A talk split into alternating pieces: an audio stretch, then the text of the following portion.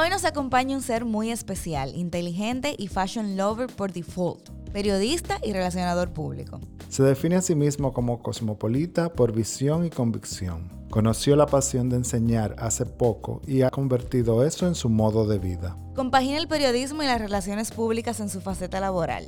Cherny Reyes cursó el máster de Management y Gestión del Cambio en la UAH, experiencia que, sumada a la de vivir en España, le hicieron mejor profesional según él mismo reconoce. Estamos contentos de recibir a este cerebro de la comunicación y la moda. Bienvenido Cherny Reyes, esto, es Bendita, Moda.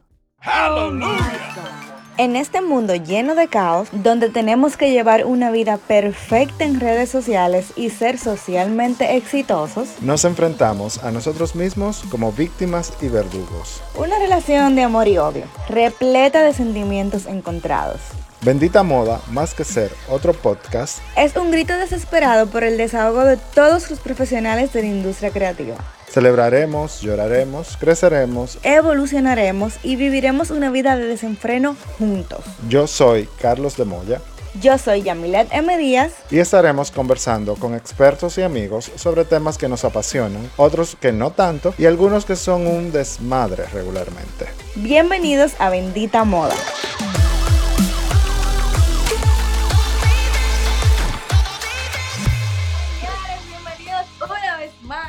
Otro capítulo de la segunda temporada de Bendita Moda. Hoy con un invitado muy especial porque, señores, para hablar de moda y para saber comunicar de moda hay que saber escribir sobre moda. Y eso es lo que nuestro invitado va a compartir con nosotros, entre obviamente otras cositas. Bienvenido, Charlie Reyes. gracias, gracias. Tú sabes que uno después, uno con el paso del tiempo se vuelve exigente ya yo no quiero que me presenten de otra manera si no es así. ya, en cualquier otro lugar voy a llevar esa presentación, es el modelo. No, Yamile, ya lo sabes. Yamile tiene un nivel de hyper, tú sabes, como de presentación. Y yo siempre la dejo que ella presente, porque ella dice que es un guion, pero es la verdad. O sea, ella es así como energética y yo soy como, yo soy así como low fi. Él es más lineal. Entonces, pero seguramente yo soy el que te voy a poner a que la cabeza se te ponga caliente. vamos, vamos a entrar en materia. De primero. Lo primero, lo primero. ¿Qué es el periodismo de moda? Ah, pues Mira, para, yo decirte lo que es el periodismo de moda, yo primero tengo que decirte lo que es moda. Tenemos que, porque tenemos que, como, digamos, seccionar. Y te podría citar a Armani que decía que la moda es una herramienta para ayudarnos a soñar. Eso es lo primero. Pero si me voy a lo que dice Ralph Lauren, diría que la moda es más que una etiqueta y una marca, es algo que viene de dentro. Es una expresión de la individualidad.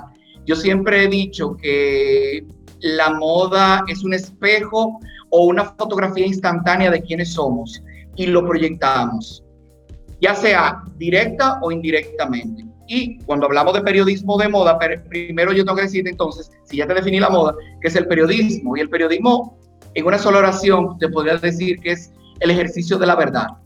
Entonces, hablar de periodismo de moda es hablar de una industria eh, que no es nueva, pero que sí es creciente. Y es el estudio de la misma, sus protagonistas, sus dinámicas, sus formas, eh, sus ideologías, lo que envuelve. Muchas personas dicen que la moda es superficial. Y como decía Ana Wintour, la gente dice que la moda es superficial eh, porque le tienen miedo a la moda. Hay un temor en torno a la moda y a quedar mal. Y es más fácil decir que la moda es superficial, pero yo pienso que es superficial quien hace un juicio superficial de la moda. Entonces, eh, ¿Cómo puede ser superficial una industria que genere puestos de trabajo, que nos dé alegría, que estimule la economía, que exprese la individualidad, que sea motivo de cambio social? Y además, la pregunta del millón, ¿cuál es la pregunta que todos nos hacemos todos los días cuando abrimos el closet? Claro. ¿Qué me voy a poner, ¿Qué me voy a poner hoy? Y eso es, eso es trivial, o sea, tú vestirte y la gente dice, no, yo vivo una vida independiente de la moda, yo no tengo que ver con la moda. todos a lo largo del día tenemos muchas elecciones de moda, porque la moda no es tan solo lo que se expresa a nivel textil, la moda es un sistema de gustos, de valores, de criterios. Eh, es un, la moda es un hecho social. Todo eh, nos agrupamos, para que ustedes sepan, hay dos grandes fuerzas que determinan el vestir. Y cuando hablamos, yo te hablo de moda en este concepto, hablo del vestir per se, o sea, de, de la elección de la ropa. Eh, una de las grandes fuerzas que define el vestir es mostrar nuestros atributos o escondernos. Tiene que ver con lo físico. Y otro es la formación de lazos o de pertenencia. Nos vestimos para formar parte de, para creernos parte de, o nos vestimos en función de a quién queremos llegar, hasta quién queremos llegar a ser. Una vez en, una, en Sex and the City, yo no sé si ustedes vieron un episodio en el que Samantha Jones eh, tenía un romance con Speed Jerrow, que era como un jovencito. Y él le dijo, ella le dijo, él dijo, no, yo, ella le eligió ropa del diseñador, Dolce Gabbana, y él dijo, no, yo solamente voy con una camiseta y un par de jeans. Y ella le dijo, bueno, por lo menos ponte unos lentes de marca para que te respeten, porque cuando uno usa algo caro, la gente te respeta o lo que, tú, lo que otros no pueden pagar hace que tú respetes. Es un nivel inconsciente, es primitivo, es primario, es cavernario, es antropológico, pero funciona así. La moda es un sistema de creencias y simbolismos que se han construido a través de los tiempos. Ves una chaqueta, un muchacho con una chaqueta de leather, fumando, pegado a la pared y unos lentes oscuros, ¿qué estamos viendo? Díganme ustedes. No, pero, ¿Qué piensan? Bueno, depende del contexto. ¿En qué contexto? Un, contexto, en la calle con una motocicleta y fumándose un cigarrillo. Un rocker. Un rocker, un rebelde. O que te va a saltar o te puede dar una paliza y ya tú si se quita la chaqueta tú le vas a ver unos tatuajes. Pero eso está aquí. Pero eso está aquí porque es una construcción social. En la, en, en, la temporada número uno, nosotros tuvimos a Rodi Lamour y ella, y ella comentaba que la moda no es superficial. El super, las superficiales somos nosotros. Entonces, va muy de la mano con lo que dices y obviamente por mi posición yo sé que la moda es una herramienta de empoderamiento.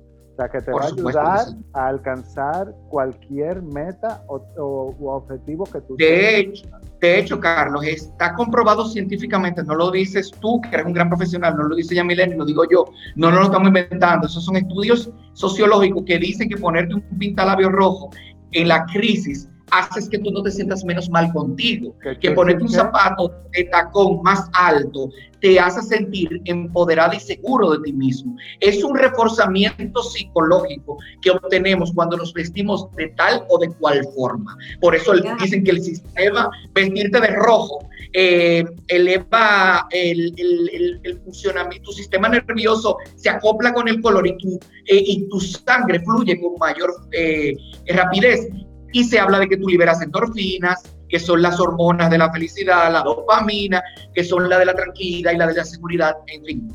Hace mucho sentido que la gente se vista de rojo para seducir.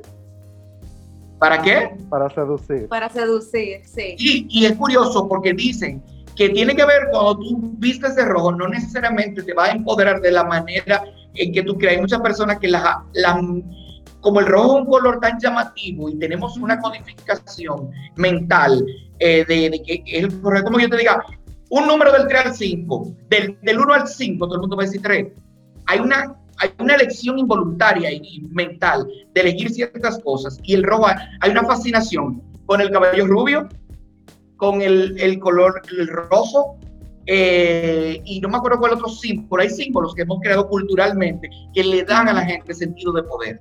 Cherny, yo creo que en estas dos intervenciones de introducción del episodio ya tú has dado un compendio de información. Mi amor, un, un, payán completo, dio Ajá, ya lo sabes. con viernes Con, papita y refresco. Porque de verdad que sí, y muy bien explicado. Cuando nos referimos al periodismo de moda, Cherny, que me gustaría saber que lo digas tú ¿qué antecedentes hay en República Dominicana de periodismo de moda? O sea, Mira, tenemos que remitirnos definitivamente el periodismo de moda dicen que nació en 1500 tantos y que fue en una revista alemana para caballeros. Era una publicación que, que se hacía, eh, cuyo nombre no sé pronunciar, impronunciable porque no sé alemán, eh, era para caballeros, era una especie de figurín de cómo los caballeros debían vestirse o, o, o, lucir para estar acorde con los tiempos. Pero definitivamente la moda, podemos hablar de la moda de Adán y Eva, según la Biblia, cuando en el Génesis dice, y cubrieron su cuerpo con hojas de higuera para cubrir sus vergüenzas. O podemos hablar del Homo sapiens cuando en las cavernas cazaba animales para cubrirse de las inclemencias del tiempo y del frío. Entonces, no es hasta el siglo XIX, con el surgimiento del capitalismo, que un decreto francés de 1700, creo 1753 decía, y todos tienen derecho a vestir tal cual quieran y según sus preferencias, en mi mal francés traducido al español. Entonces, no es hasta el siglo XIX cuando se habla de una democratización del estilo y que las personas pudieran comenzar a vestir. Entonces comienzan a nacer, las primeras publicaciones, los famosos figurines que venían de Francia, eh, las primeras, digamos, las primeras intervenciones de mujeres anónimas que escribían en los periódicos, en columnas rosas, que lo vimos, por ejemplo, en Bridgerton, en la serie esta famosa esos eran los primeros pasquines, las primeras eh, columnas en los periódicos que lo hacían mujeres. El periodismo de la moda nació dentro de la crónica social y esa realidad se replica en República Dominicana. La crónica social eh, nace eh, y la moda nace dentro de publicaciones muy específicas como la revista Eva y puntualmente con la creación de la revista La Moda en los 80 con Marcio Peña, que fue el primer producto editorial eh, especializado en moda, o sea, era transversal a la moda. Quien era la portada eran modelos, las colecciones de Marcio Peña fue el primero en ir a cubrir las grandes colecciones de París, dominicano, el primero en cubrir eh, la alta costura con Mariano Hernández. Cuando aquí no se sabía y no había una distinción de qué es el prenda porter ni la alta costura, ni el, ni el fast fashion, ni, ni todos los términos que no hemos inventado. Eh, la, moda nació en el periódico La Nación como un suplemento, luego pasó al diario y es hoy el producto que todos conocemos. Pero a lo largo del tiempo, periodistas como Rosario Difa en su momento, como Magda Florencio, como Cándida Ortega, hicieron aportaciones desde la, digamos, desde el empirismo, hablar de una, de un, de hablar de referirse a la moda, pero no desde un conocimiento, digamos, profesional, porque todavía hasta ahora, hasta hace 15 años, no existían los primeros, digamos, las primeras especializaciones de periodismo de moda, hasta que no lo, lo crea Condenaz con las escuelas Bow y le siguió luego eh, el magazine. Porque yo no sé si ustedes saben que esta, esta corriente nació en España, con un máster en, moda y comunicación, luego lo replicó el magazine y ahora en México también se están haciendo unos másters en ese sentido. Yo vengo también del empirismo, yo vengo, yo no tengo no, ninguna formación más que los 26 años de experiencia que tengo en formación de moda y en los libros que me he leído. Sí, claro, yo estudié periodismo, yo me gradué de periodismo, pero ese conocimiento que he ido acumulando yo y que puedo articular en un diplomado de moda, que es lo que impartimos en Culturarte, vino después. Vino con el conocimiento, vino con la agrupación de conocimiento de organizar esas ideas y de convertirlo eh, en, una, en una cátedra. Pero ese ha sido un poco el recorrido. La moda un poco gana más auge en los 90 con la salida de la moda en papel satinado, porque el, el, auge de las revistas en República Dominicana tuvo un gran repunte en los 90. Salió la revista Uno, eh, A la Moda, Aldaba, todo dentro, dentro de la sombrilla listín diario, y le siguieron a eso publicaciones como Pandora. Eh, a la cabeza con Marta Sepúlveda eh, y María Virgen Gómez, y luego a Irán Toribio, que hereda el producto editorial con la partida de Marta, la, partida física de Marta. Sea, yo creo que podríamos redactar un artículo de la retrospectiva del periodismo de moda en República Dominicana partiendo de tu respuesta. Ahora, y, y, eso, que, me olvidé de mencionar a Susana Morillo, que eh, fue de las pioneras. Muchos la reconocen a ella como la reina de la, de la crónica social. Y como yo les había dicho, el, periodismo nació en la crónica social. Y de hecho, Susana comenzó sus primeras columnas. Yo tuve el privilegio de hacerle su última entrevista en vida. Y Susana firmaba sus columnas como Vesta. De hecho, cuando ella ya, el periodismo era una, era de contracultura, un poco provocador que una mujer en aquella época, estoy hablando de la época de Trujillo, más allá, escribiera una columna. Era, el periodismo era una profesión de hombres, definitivamente. Entonces, ella también, digamos, era, personificaba la moda. Susana era una mujer que siempre fue muy característica por sus lentes oscuros, eh, un poco Iris Apfel, eh, como en esa onda así, un poco con sus accesorios, y era muy característica, y ella misma personificaba su estilo. Ella empezó, digamos, a definir que la gente podía ser diferente, eh, en, la forma de vestir y en, ejercer una profesión distinta a la época, o sea, de una profesión masculinizada a una profesión diversa. Entonces, por ese, por ese surgimiento de, la, del periodismo por la, por la crónica, ¿verdad? Entonces, por eso es que se ve esa inclinación de que los artículos de moda generalmente sean tipo crónica y no sea, por ejemplo, tan técnico, como hablando de las composiciones de la colección, de los cortes y demás, porque eso es lo que... Depende, depende, Depende de quién lo escriba y depende de cuál sea la intención del producto editorial y depende de cuál sea la intención del artículo. Generalmente en A la Moda nosotros tratábamos de ser muy técnicos y no íbamos muy lejos y no íbamos muy poetas. Y llegó un momento en el que tuvimos que aterrizar porque nos íbamos los cortes hercúleos, eh, la sofisticación helénica y la... Bájale el 10. Nadie entendía, o sea, helénico de Grecia y aquello y de Helena. No, no, no. Entonces, la idea es hacer llegar al periodismo. Yo, mira, el periodismo tiene varias características. El periodismo de moda son características que, este que está aquí no se las inventó, no están en un libro, pero por el ejercicio yo podría decir que el, periodismo de moda tiene que ser descriptivo. Porque tú tienes que hablar de lo que hay, de lo que es, de qué tiene, qué textura, qué tela, qué corte, qué formas qué, qué, qué, qué, elementos. Es vinculante. Fíjate en el periodismo de moda, uno dice, Kim Kardashian lo usó, pero lo usó Cher en los 70.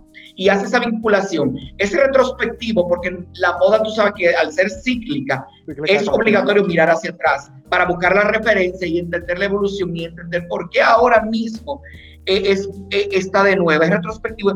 Puede ser intemporal también como puede ser predictiva. La moda mira hacia el futuro, lo dice la misma Ana Wintour. La moda no se trata de, de, la, de lo que pasó, sino de lo que viene. O sea, es eso.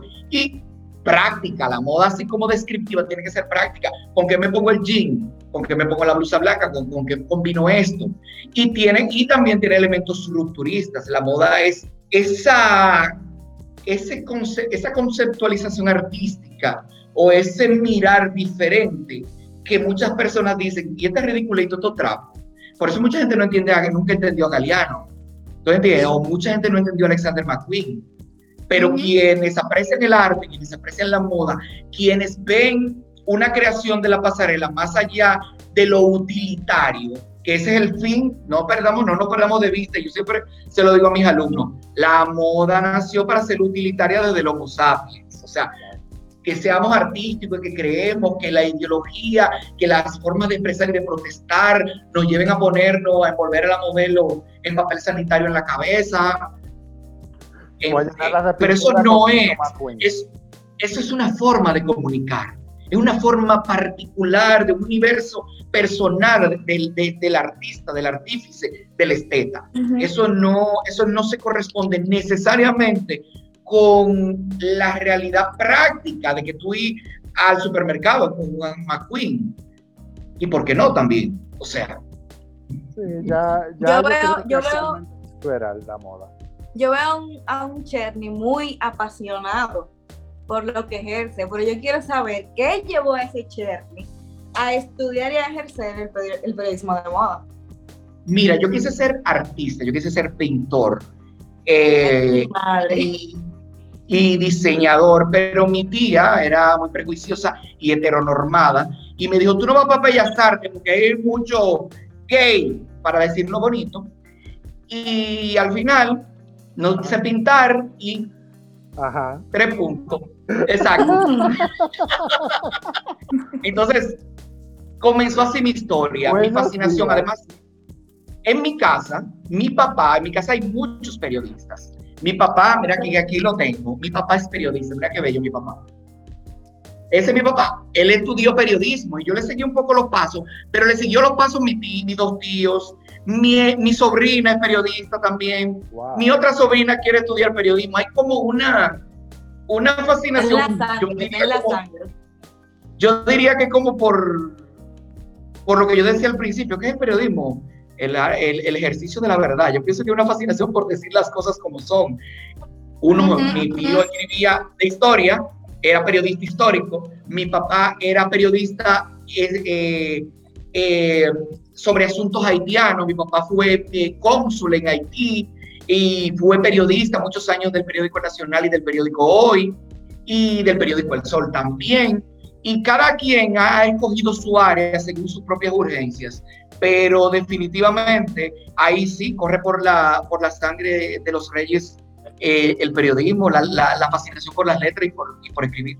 ¿Qué, ¿Qué, debería tomar en cuenta una persona que se quiere dedicar al periodismo de moda? Ya bien tú dijiste que tú estudiaste periodismo, pero periodismo como general, y te has especializado en moda gracias a los veintitantos años de experiencia que te han llevado a, a especializarte, ¿verdad?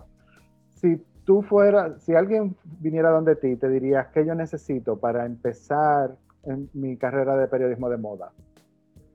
Lo de primero, vamos a diseccionar. Primero tú tienes que gustar escribir.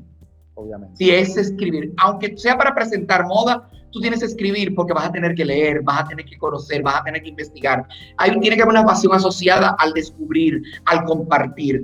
En el periodismo yo pienso que es un, es una profesión de compartir. Es una, es una, los periodistas no somos eh, conocedores de nada, pero somos voceros de todo.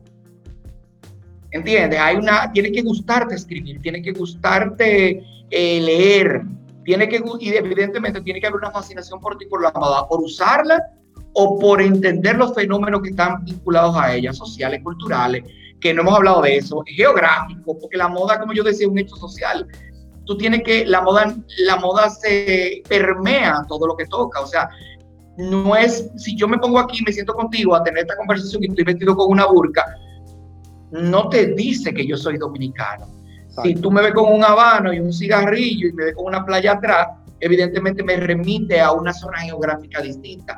Fíjate lo que tú mismo decías ahorita, depende del contexto el contexto es importante siempre. Entonces tú tienes que tener esa fascinación y tener claro eh, esos, esas, esas, esa atracción hacia el periodismo. Yo, por ejemplo, te, te, cuento que yo no escogí dedicarme al periodismo de boda. A mí me lo impusieron, me lo impusieron y me lo impuso la vida.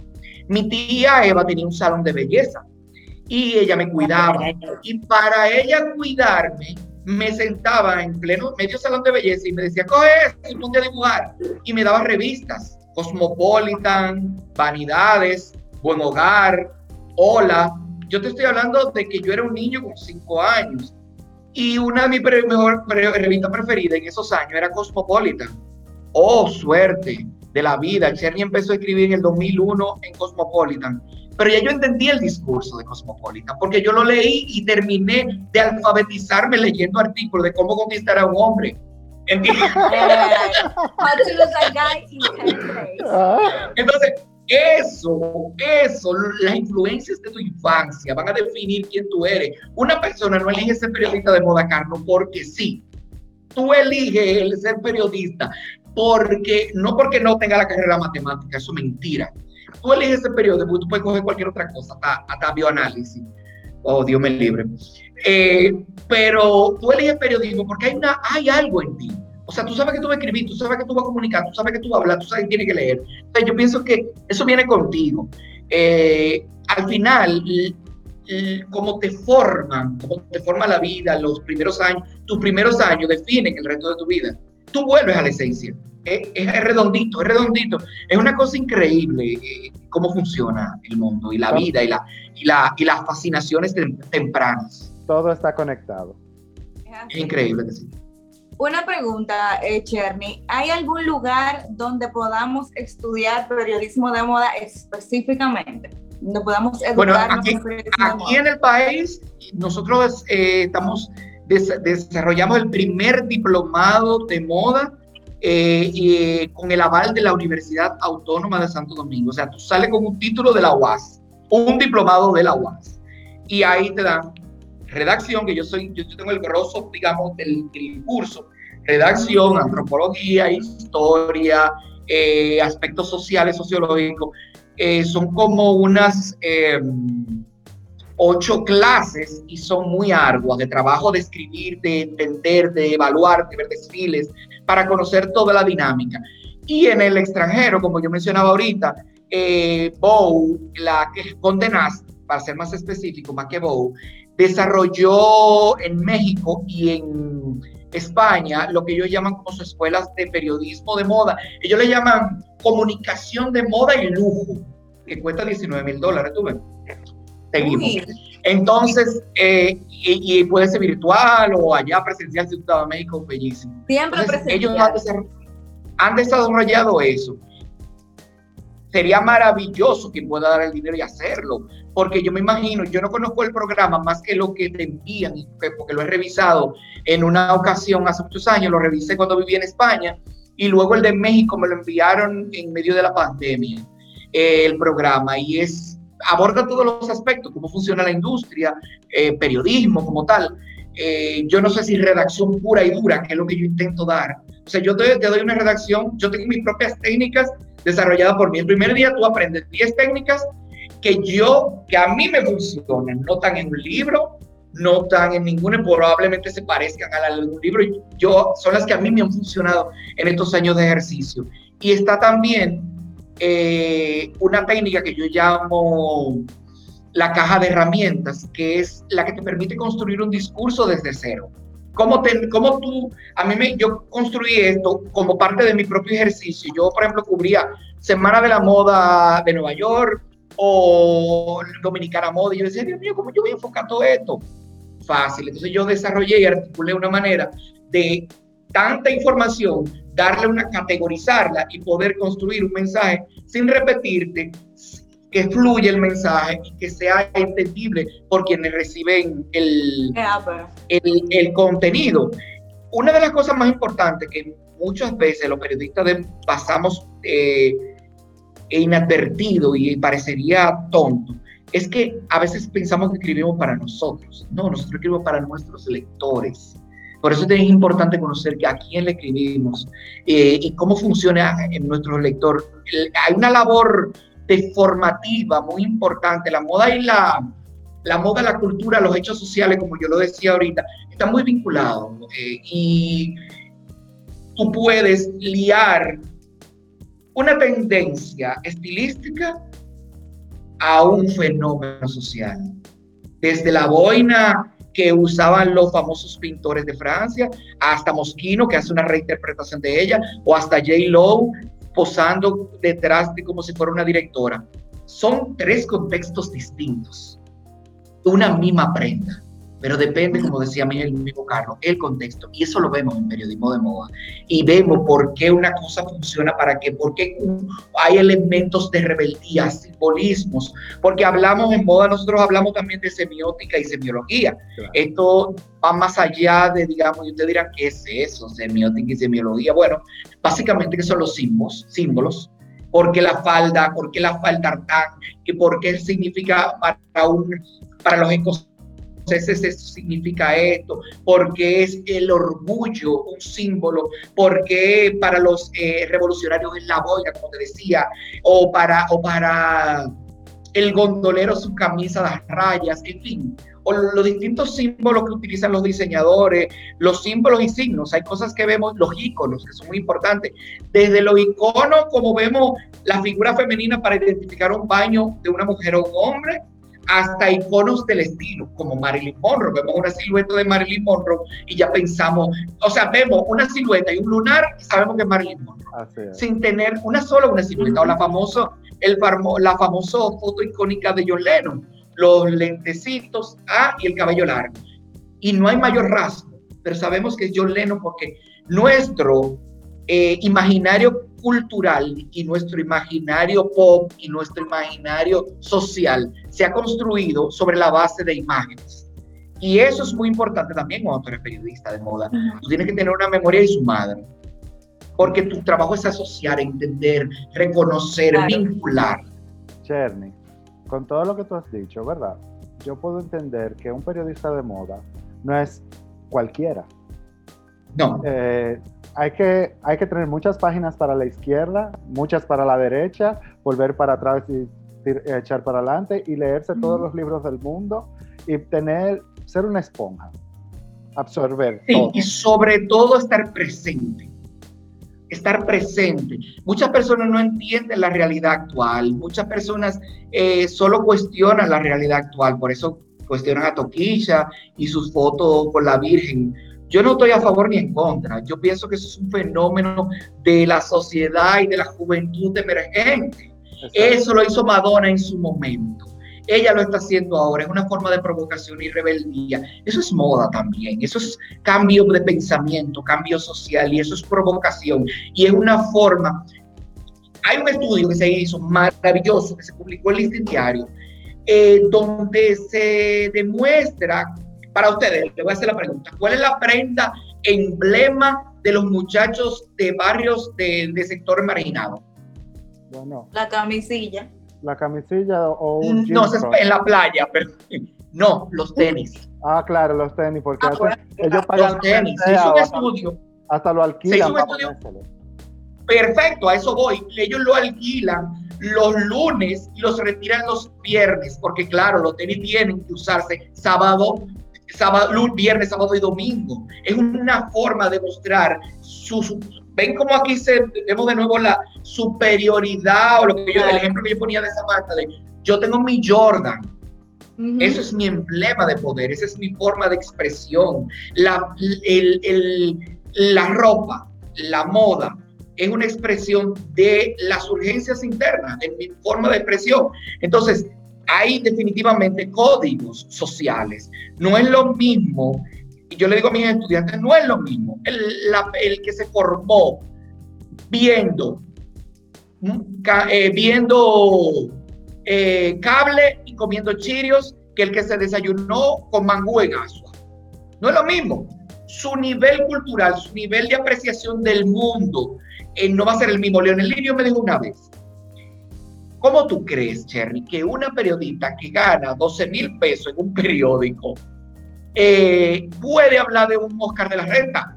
Porque no se lo ha puesto, no lo ha vivido. Y yo creo en la experiencia, es verdad. Tú puedes contar desde la percepción, desde el corte, pero la vivencia, el meterte en la piel, el saborear, el sentir, no es lo mismo para un Oscar de la Renta que un Oriente Menech, que te aruña, pero, por, pero bueno. O sea, no es lo mismo, es un, hay un feeling distinto, hay un sentimiento distinto. Entonces, es eso, o sea, eh, hay que, eh, cuando yo digo estar presente, hay que vivir la experiencia. Entonces, es eso, de eso se trata la moda. Pero eso pasa con todos los fenómenos sociales. Evidentemente, Carlos, como tú decías, hay que leer de todo. Hay que leer de todo y mirar hacia atrás para poder entender el ahora, porque los procesos son cíclicos, los sociales. Por eso dicen, no cometas un error porque lo vas a volver a repetir si no haces conciencia de él. Entonces, es así, pasa mucho y volvemos y vuelve a elegirnos de nuevo al PRD o al PLD y vuelven los corruptos y volvemos de nuevo a elegir los otros. Y se hace un sorteo siempre porque es así, entonces no superamos esos procesos y los volvemos a repetir. Mira, entonces. Hace la moda igual. ¿Se hace en República Dominicana periodismo de moda de calidad? ¿O qué podríamos mejorar? Mira, hay buenos periodistas de moda, hay buenos cronistas de moda. Por ejemplo, está Ania Abate, que escribe con mucho criterio, porque Ania Abate viene de la, de la formación técnica. Ania Abate es profesora de Chabón y es diseñadora además. Ella tiene digamos, ventaja competitiva en términos de y además escribe muy bien. Airam Toribio, que fue mi alumna también, eh, trabajó conmigo en la boda, aunque Aira vino muy preparada, cuando llegó a mi mano ya estaba muy preparada. Eh, y así te puedo decir, mira, Carlos, yo, yo he tenido la experiencia en las clases que yo he dado de periodismo de moda, los grupos que le he dado, muy buenas experiencias. Muchachas que llegan listas. De hecho, una de ellas se llama Annie, trabaja con nosotros en Flow. De una vez yo le enganché y dije, tú estás para escribir ya. Y hay, y hay muchas muchachas más que han pasado por allá y cuando yo las leo, yo digo yo, tú tienes experiencia. Hay otra chica que salió de, de, mitad, de mi diplomado que está también trabajando para Revestida y así una serie de, de personas que están insertadas en el medio. No todo el mundo da para escribir. Lamentando mucho, hay un chico que yo identifique que él tenía muy buen manejo del estilismo y por la forma y me enseñó un par de trabajos y es el estilista de Flow. ¿Entiendes? O sea, yo he ido captando y he ido recomendándole a otras personas que tienen productos editoriales, porque la idea también no es que tan, no es, la moda es como digamos el gran, la gran, la gran corona que corona el diplomado, pero también es lifestyle, estilos de vida, conocimiento. Hay un manejo y un vocabulario distinto para eso. pero no causa influencia al momento de la redacción de, de estos artículos eh, del para el periodista. Eh, su criterio, muchas veces, yo lo he visto en la prensa dominicana y en la prensa internacional también, pero hablo de la dominicana porque es la que me tocó a mí, que el punto de vista del periodista sobrepasa lo que debería ser una evaluación de, una, de un proyecto, de una colección. Vamos a ver, vamos a ver, Carlos. Una de las cosas que yo hago énfasis en mi taller es sobre los géneros periodísticos. Una cosa es una crónica otra cosa es una crónica opinativa. Una crónica es la descripción de todo lo que tú ves. Una crónica opinativa es que tú viertas tu, que lo hace, por ejemplo, muy bien Gina López. Eh, aunque no escribe de moda por per se, pero tiene una gracia natural y te hace verlo. Y viene de las personas que en una oración te hace ver las cosas, aunque tú no estés ahí. Eh, y otra es la crítica propiamente dicha. Yo le digo a ustedes, la, la experiencia te da el aval para la crítica no debutes como periodista siendo crítico, porque ¿quién eres tú? ¿Quién eres tú? O ¿Cuál es tu aval? ¿Cuál es tu formación? ¿Cuál es tu formación técnica? ¿Cuál es tu formación profesional? ¿Conoces las telas? ¿Tienes muchos años metido en esto? ¿Cuántos talleres y atelier tú visitado? ¿Viste la colección? ¿La volteaste como yo? O sea, yo agarro los vestidos y lo volteo para ver la costura. Esa es mi, mi forma de entender la, la confección, para yo entender la confección y para poder entender cómo puede caer, ya que no me lo voy a poner, ni me quiero poner, para entenderlo. Entonces, eh, es así. Entonces, es eso. Mucha muchos periodistas se equivocan en eso y pasan directamente, dan el salto cuántico de ser un periodista de crónica al crítico. Y no es así, no funciona así. No funciona así. Yo, de hecho, durante mucho tiempo hice un atisbos de crítica y los me retiré porque los niveles de sensibilidad de esta isla no la aguantan nadie. Yo no quiero lidiar con la sensibilidad de nadie. Y esto es un patio, tampoco yo quiero ir susceptibilidades. Yo te puedo evaluar tu colección desde mi punto de vista, desde mi imaginario personal. Y puedo equivocarme o puedo acertar. Y puede entrar en discordancia, en, en, en enfrentamiento y generar... Yo no estoy en esa posición. Vamos a celebrar todo lo que es bueno, vamos a aplaudirlo. Lo que es malo, ignorémoslo, no sé, pero yo no, yo no estoy en la posición de, de hacer crítica, porque la, definitivamente nos gusta, somos somos muy, el dominicano de hacer, eh, suele ser muy crítico en las redes sociales se, y, y se desboca y escupe tanto fuego y dolor, pero a la hora de recibir una crítica, no lo recibe de buena gana. No está preparado para esta conversación. No, le gusta no, pero no recibir. Sí, sí, cuando, sí, cuando les toquen la silla caliente, entonces ahí es que empiezan los problemas.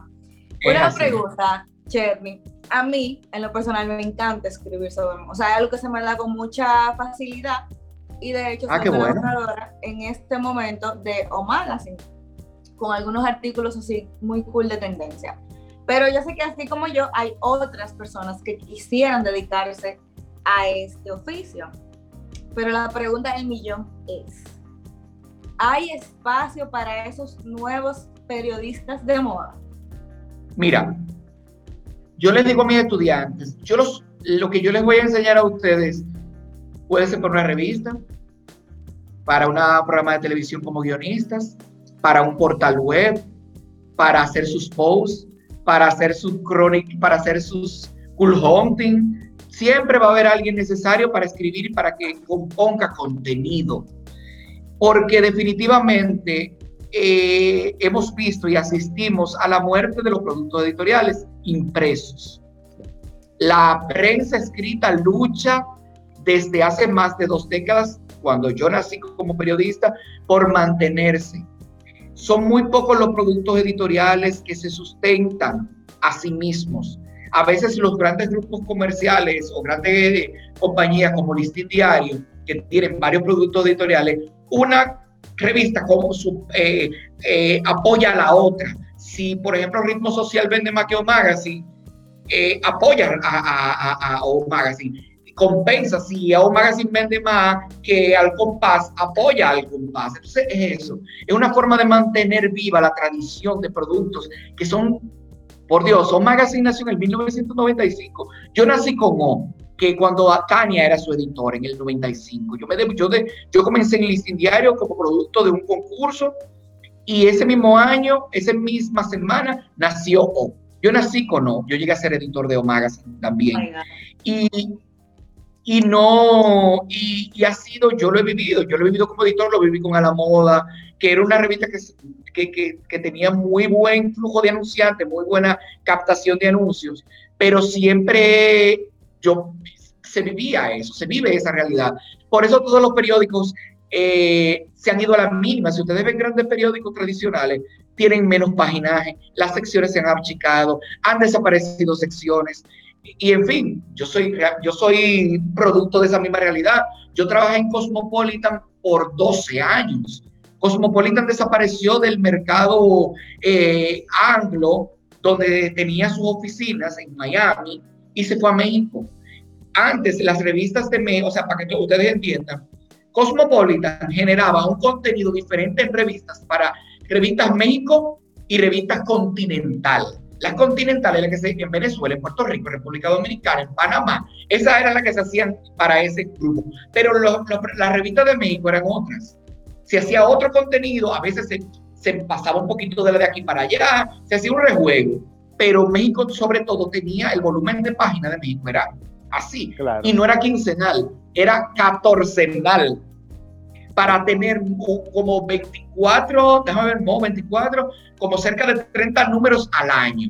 Al año. Pero eso desapareció, Editorial Televisa o Televisa Publishing, desapareció de Miami, que manejaba Harper's Bazaar, Vanidades, Cosmopolitan, Buen Hogar, Cristina, la revista, eh, Furia Musical, ESPN, eh, ¿cómo se llamaba esta que era de hombre, que no es GQ? Eh, bueno, todo eso. Men's Health, no, Men's Health siempre se hizo en México. Todos esos productos editoriales se hacían en Editorial Televisa en, en Miami se fueron a México a, para abaratar costos, porque funcionaba, ya el mercado dejó de funcionar con, con, con, con, el nacimiento de las redes sociales, dejó de ser tan, tan llamativo. Y vamos a ser honestos, la gente no, la gente no lee. la gente no le gusta leer.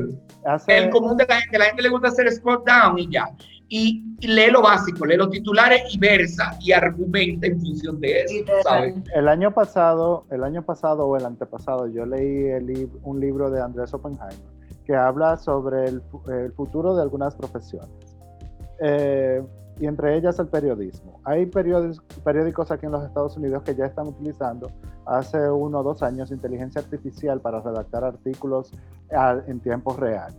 Entonces, hablaba de que el periodista iba a tener que reinventarse porque muchos empleos iban a ser sustituidos por la inteligencia artificial. Eso hablando de la evolución que tú estás planteando aquí. Sin embargo, también dice que el periodista iba a ser contratado para hacer más eh, investigación. Eh, Tú sabes que periodismo, periódicos como el New York Times están ofreciendo suscripciones para contenidos especializados. ellos, se, ellos se propusieron, yo leí en el Wall Street Journal, que ellos se propusieron ganar, lograr una meta de suscriptores online que recibieran contenidos muy específicos para, para captar ciertos intereses. Y esa es, la, esa es la realidad, o sea, ya las personas lo tienen todo servido digitalmente y no pagan por un periódico. O sea, al final los anunciantes están migrando a lo digital y además la instantaneidad. Antes, para uno ver un desfile de moda y ver la, la foto de cómo era, tú tienes que esperar un periódico al día siguiente o al mes para que saliera la revista. O esperar, si por ejemplo era otoño-invierno y estábamos en primavera-verano, esperar el otoño-invierno para que cerca de esa época salieran esas colecciones. Era como un gran... Yo me acuerdo. La podemos guardar tres meses más. Yo me acuerdo cuando yo era niño que mis tías le traían a mami la ola de los desfiles de Europa. De los desfiles, la alta cultura. y mami las colecciones, eso era la Biblia. ¿Entiendes? Ahora no, ahora es, hay una inmediatez. no, la inmediatez. las redes sociales han hecho, han favorecido la democratización, porque al final de todo han favorecido. O sea, yo no, son cambios, son, eso pasó con la televisión en su momento, con la radio, que decía, ay, la radio va a desaparecer. No desapareció. La radio todavía ha tenido su, la televisión de un repunte, pero la radio ahora eh, volvió a emerger en este tiempo, porque es distinto, la mentalidad es distinta, las formas son distintas. la gente no ve La forma de consumo también es distinta. mira, eh, por esta razón, por esta conversación sumamente buena e inteligente que se puede tener contigo. Eh, gracias. Es que, también. es que nosotros entendíamos que era muy importante que tú formaras parte de la temporada 2 con toda esta experiencia, todas estas vivencias, todo lo que tú has vivido, ¿qué ha sido eso que te ha dado así en la pared? ¡Pum! Que tú te chocaste y dijiste, mierquina, aquí dejo todo. Es lo más, lo más terrible que te ha pasado a ti en esta profesión.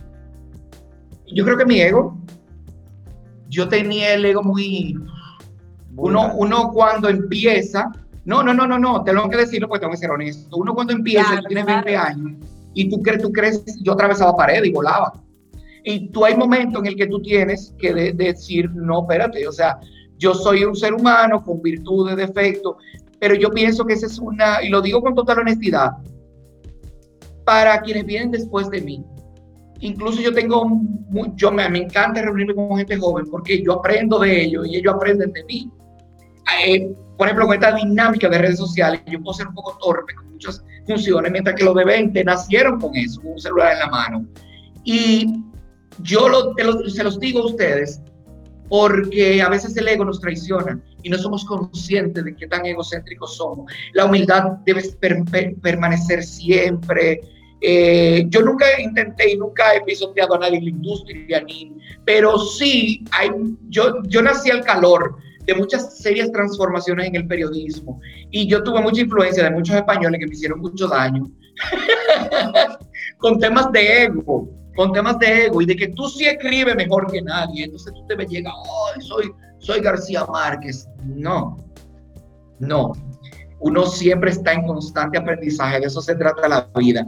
Y no nos podemos creer que nosotros sí, tampoco es que amor propio no debemos tener, por supuesto que sí.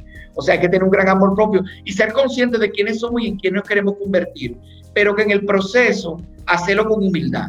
Yo pienso que cuando tú no, cuando tú no eres consciente de, de quién tú eres, de, de, de, estar, cuando tú no estás presente, porque a veces oímos voces y no hacemos juicio nosotros de nosotros mismos, de esa introspección necesaria que tenemos que hacer y nos creemos las grandes cosas. No sé. No. O sea, no. Mucha gente me dice, tú deberías privarte la más porque tú escrito como Polita en vanidad, digo yo. O sea, y, o sea, nada. Como podía haber escrito tú, esa fue, yo tuve la suerte de pertenecer a ese grupo editorial durante ese momento, pero ya. No, papá, ninguna suerte. Yo creo que la suerte no existe. Yo creo que tú no tuviste suerte. Lo que creo es que tú estabas listo para aprovechar esa oportunidad. Que es como me dice mi abuelo. Mi abuelo me decía a mí, tú tienes que prepararte, tú debes de hacer las cosas correctamente, tú debes de, para cuando te llegue la oportunidad, tú estás listo para agarrarla, porque puede aparecerte la suerte de que esa oportunidad te rodeara, te rondeara, pero si tú no estabas preparado, tú no podías hacerlo.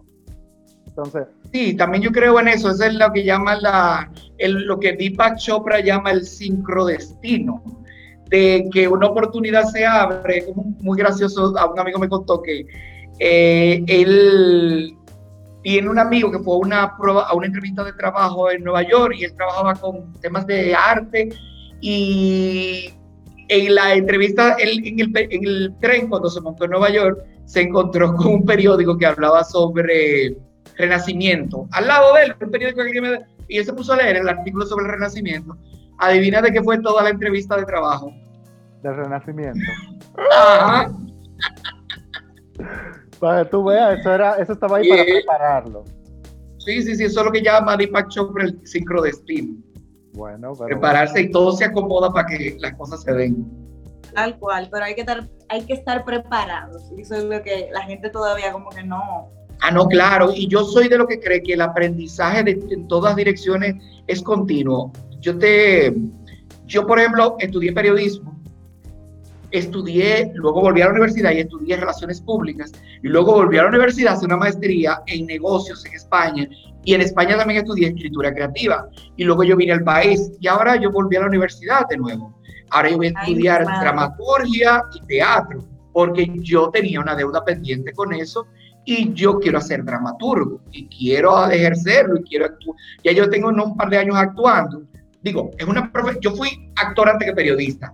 Lo que pasa es que son cosas que tú dejas en el pasado, cuando yo tenía 17, 18 años y, y bueno, decidí ponerme serio y, y hacer una carrera formal porque no existía más que Bellas Artes en aquel momento y Franklin Domínguez fue mi profesor y como que luego, bueno, me, voy a inscribir, me, inscribí en la universidad y ahora vuelvo de nuevo, ya porque ya se da como carrera y voy a hacer dramaturgia, actuación, dirección teatral y todo eso. Oh, wow. Never ending story. Mira, Cherny, así bien picadito, bien picadito. Recomendaciones para marcas de moda para tener una presencia ideal en medios. Uy, eh, tener un buen relacionador público que conozca de lo que, de lo que va a hablar, el conocimiento de causa te da poder. Eh, si tú tienes una persona que entienda y que conozca al, al, a los periodistas y conozca cuáles son las demandas actuales, cuáles son los temas, el mundo ahora gravita sobre los temas de sostenibilidad. Se dice que la industria de la moda es la más contaminante del mundo. La segunda. Es, bueno, exacto, una de las más contaminantes. Y eh, hay que tener presente, entender el discurso actual y las urgencias del mercado actual para hacer, para poder vender lo que tú eres o sumarte a ese mercado. Yo entiendo que las marcas, las compañías deben entender cuál es el discurso actual. O sea, no podemos vivir ajeno y de espaldas al planeta y de espaldas a, a las necesidades, eh, digamos, sociales y naturales que nos corresponden como generación. Cherny, en ese mismo sentido, entonces, ¿qué tú les recomendarías a los futuros periodistas de moda? Por ejemplo, a los que se están formando, empezando en cualquier medio nuevo. Leer, leer y escribir. Yo dije, el que, el que escribe aprende a escribir. A escribir se aprende escribiendo, a, a escribir se aprende leyendo, a escribir se aprende equivocándote. Yo escribí mucho tuyo como también escribí muchas cosas que yo veo, leo y digo, oh, pero yo podía comenzar este texto de nuevo. oh, pero que demasiado, que, que, bien escrito.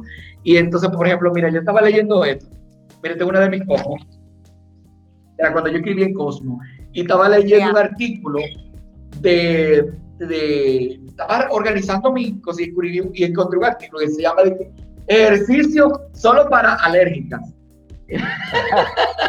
Para personas que no les gusta, yo, ay, pero que me gusta ese título, qué bonito me quedó. Y entonces como que tú vas y, y ese ejercicio te va formando, te formando sobre la base de, de del aprendizaje, de, de, tener un poco de, de entender, de incorporar también el discurso social.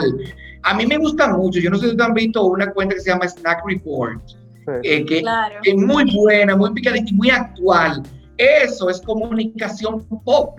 Y eso es lo que yo intento, que mis eh, estudiantes aspiren a escribir así y que ejerciten de ese punto de vista, porque tú tienes que comunicarte con la gente como si tú estuvieras teniendo una conversación, integrar el humor a, la escritura. Pero eh, lo importante para tu formarte como un periodista definitivamente es escribir y leer. Leer, definitivamente, eso es. Para ser un género, ya yo no ni siquiera me atrevería a decir periodista, yo diría generador de contenido es el, digamos, el nuevo término que se utiliza, porque hoy yo puedo escribir para un periódico, como periodista, que digamos la base, el, el, genérico, pero mañana es una revista, pero mañana es un blog, pero mañana es una página web, un post, una cuenta digital, no lo sé.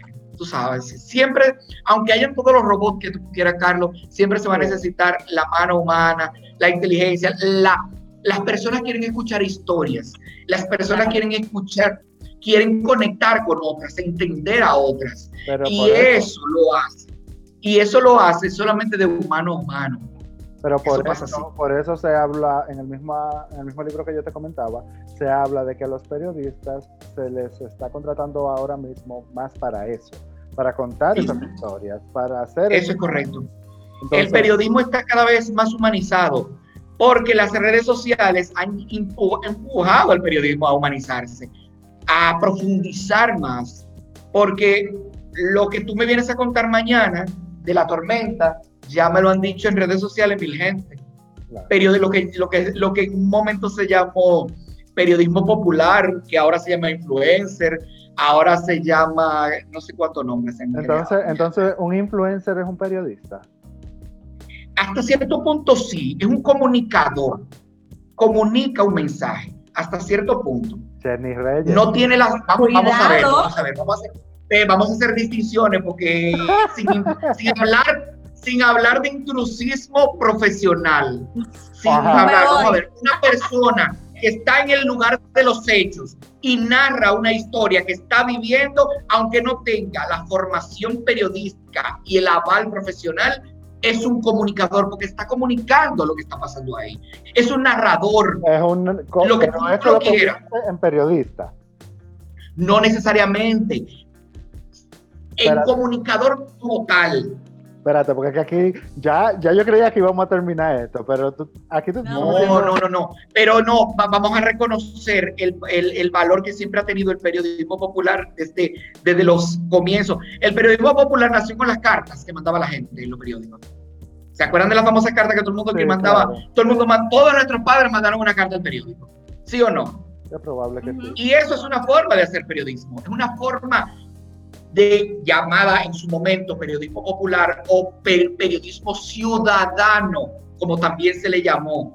Y eso, una persona que está en el lugar de los hechos, que narró un accidente, que lo vemos en redes sociales, ¿qué está haciendo la labor? ¿De quién está haciendo? ¿Qué está labor? o que tiene el poder de tener esto en la mano. Que Por supuesto. Pero por Dios, lo hemos visto en diario, en el nuevo diario que dice, narren y mándenos su historia y le damos su crédito.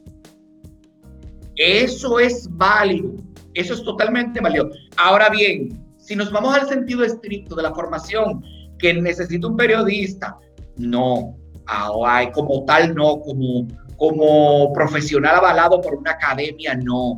Pero no es innegable que la persona que está en el lugar de los hechos narra una historia y te cuenta el qué, cuándo, cómo, por qué y dónde, está haciendo la labor de un comunicador. Okay cumplió con lo que se denomina en periodismo la pirámide invertida, que quién, cuándo, dónde, por qué. Ahora, ya veremos muchos influencers y bloggers poniendo en su, en su biografía periodista. Pero tú no has visto todo lo, todo lo que todo lo que se ponen que se fueron médicos en la pandemia. Eran médicos toditos y señores, todo, de todo, de todo, vimos de todo. Sí, sí, sí. Eh, las redes sociales, bien utilizadas, son una herramienta muy positiva y no tan positiva también. Mira, yo te voy a decir una cosa. A mí me encanta lo que está pasando. Me encanta porque eso es, eso es, eso es democratización, Carlos, como pasa en la moda. Yo no necesariamente me tengo que poner ropa de un diseñador con todo el respeto que tú me mereces si yo puedo también ir a la paca. Eso es democratización. O puedo ponerme no el de Chanel, sino la copia china. ¿Entiendes? Es eso, un poco, de, está pasando mucho de todo. Sí, hay respetos a ciertas cosas, sí, sí, sí. Y el, intrusismo profesional, yo estoy en contra de la gente que quiere colgarse de periodista sin haber pasado ocho años como yo en la universidad.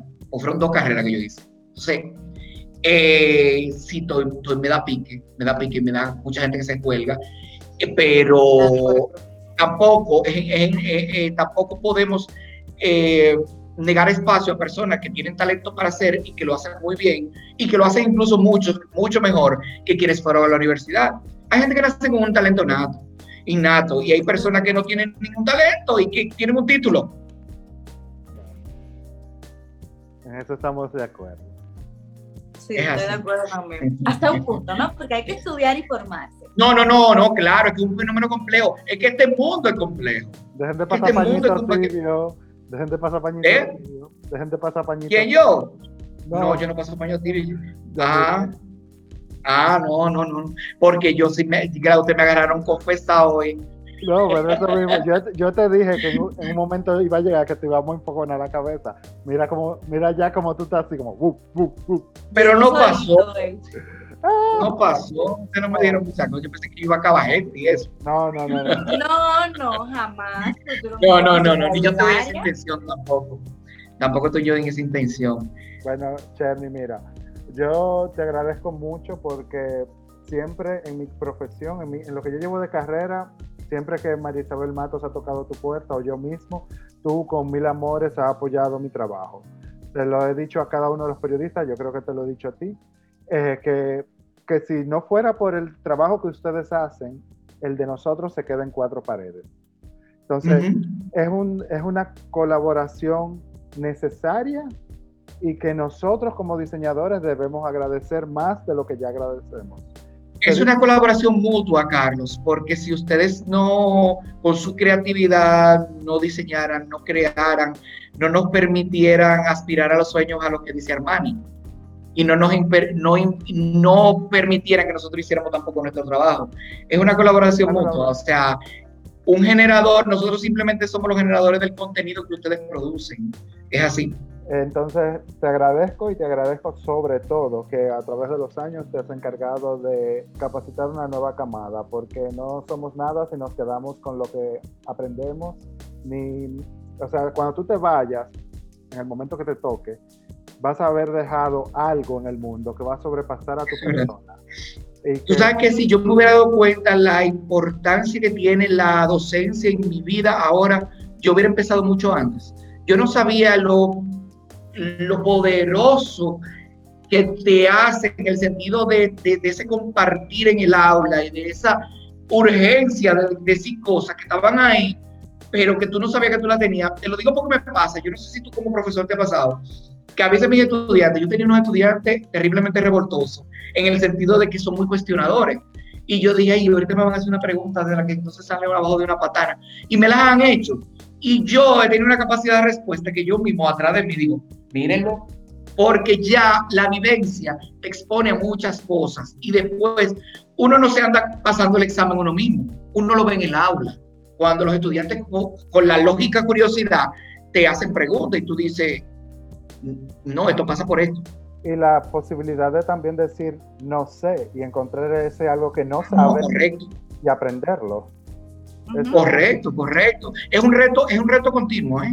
La, la, docencia es un reto continuo. Bueno, Cherny.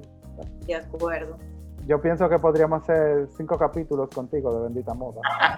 creo cuando quieran, cuando quieran. Creo que deberíamos hacer algo más grande que un episodio solamente contigo y otros especialistas, porque creo que tienes mucho material. Te voy a decir lo mismo que le digo yo a Leonel Lirio.